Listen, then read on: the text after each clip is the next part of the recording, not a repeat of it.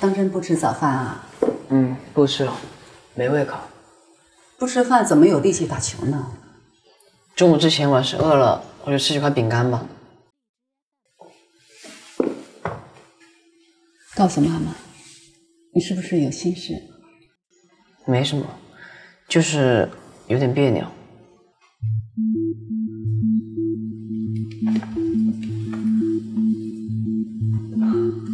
玉云，